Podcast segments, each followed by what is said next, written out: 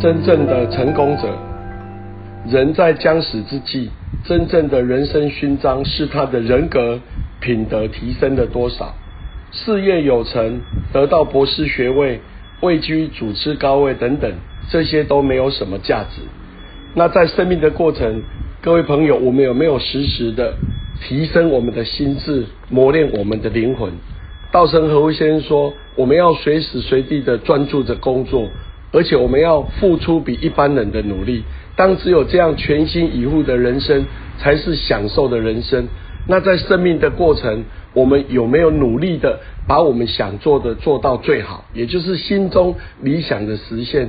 我们对这个社会有美好的心根，我们希望每一个人都更好。所以，我们透过工作的努力，透过志愿服务的协助，透过我们能量的展现。可以随时为社会注入正能量，我相信对我们对社会都是极其有价值。而人之将死，我们还有什么事是可以做的吗？我觉得有四件事，叫道谢、道歉、道别、道爱。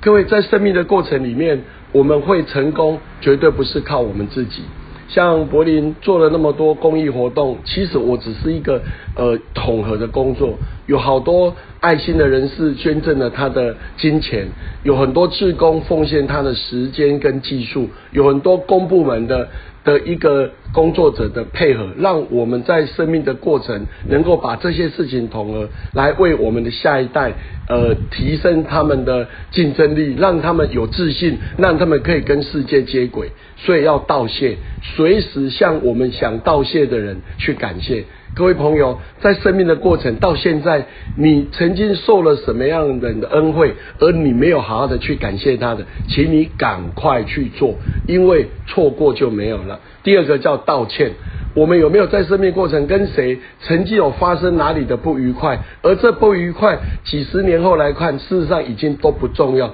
你有没有主动的去道歉？柏林在生命的过程，也曾经有几位朋友过去因为观念不同或者有什么不愉快，但是我都愿意主动去道歉。我觉得主动去道歉是一件美好的事，可以让我们把很多的纠葛放下，带着干净的灵魂离开这世界。再来就是道别，好好的跟我们能够相处的人在一起，好好的互动，因为每一天都可能是最后一天，因为无常。跟跟那个什么时候会到不知道，所以要珍惜。最后要道爱，我们会活得很快乐，是因为很多爱我们的人，所以我们要好好的爱我们周围的人。所以道谢、道歉、道别、道爱，我相信每一天我们努力的把它做到最好。谢谢你。幸运或成功都不是结果，你面对他们的态度会大大改变人生。在生命的过程，我们面对每一个当下，无论你现在是很满意的，在任何领域都达到你想要的目标，就是所谓的很成功的状态，或者你每一件事都很 lucky，有好多人帮助你，那这时候我们更应该要很感谢这样的一个过程，感谢过去有这么多人对我们的努力、对我们的贡献、对我们的协助。所以柏林常常有一个想法叫做归零思考。当我们现在很好的时候，我们马上把它归零，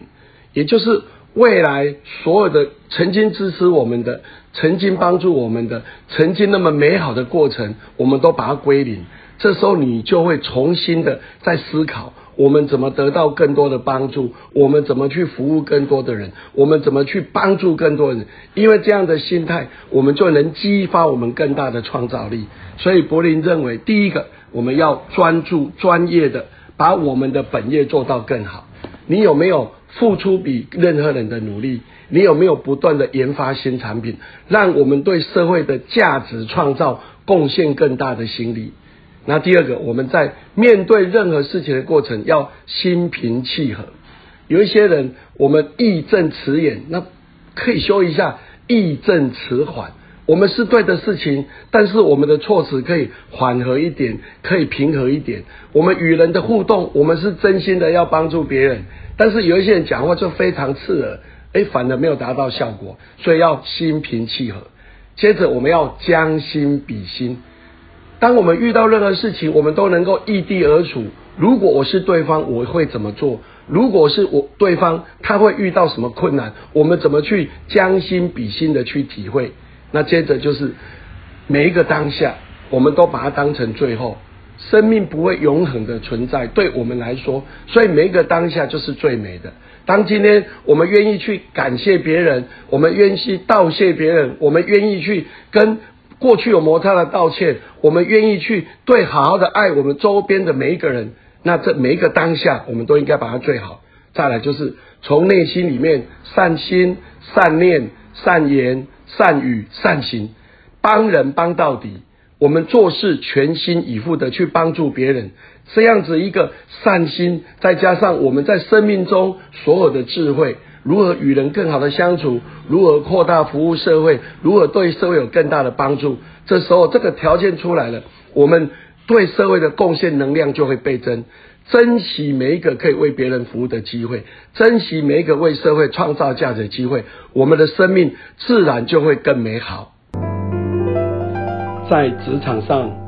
我们需要的是具备大胆和细心两种迥异的性格，并能视情况而运用的人。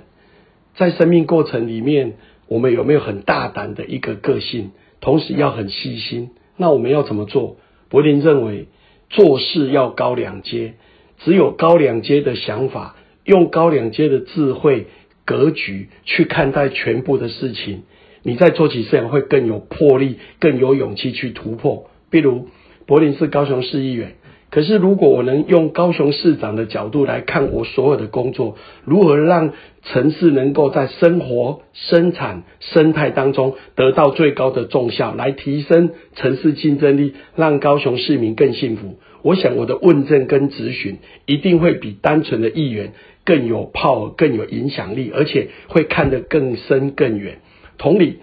无论你在公司哪一个部门，假定你是生产部门，如果你能用总经理的观点来看，那你就会发现，财务上我们可能怎么做，行销上、人事上我们怎么安排。这时候你所看的就不再是自己的本位主义，因为你用居高临下的观点，用高两阶的观点，你会更有格局去看待你现在应该做什么，让它的效益发挥最高。这叫做事高两阶。那同理，我们做人要低两阶，你才能细心的去倾听、沟通，然后跟所有的伙伴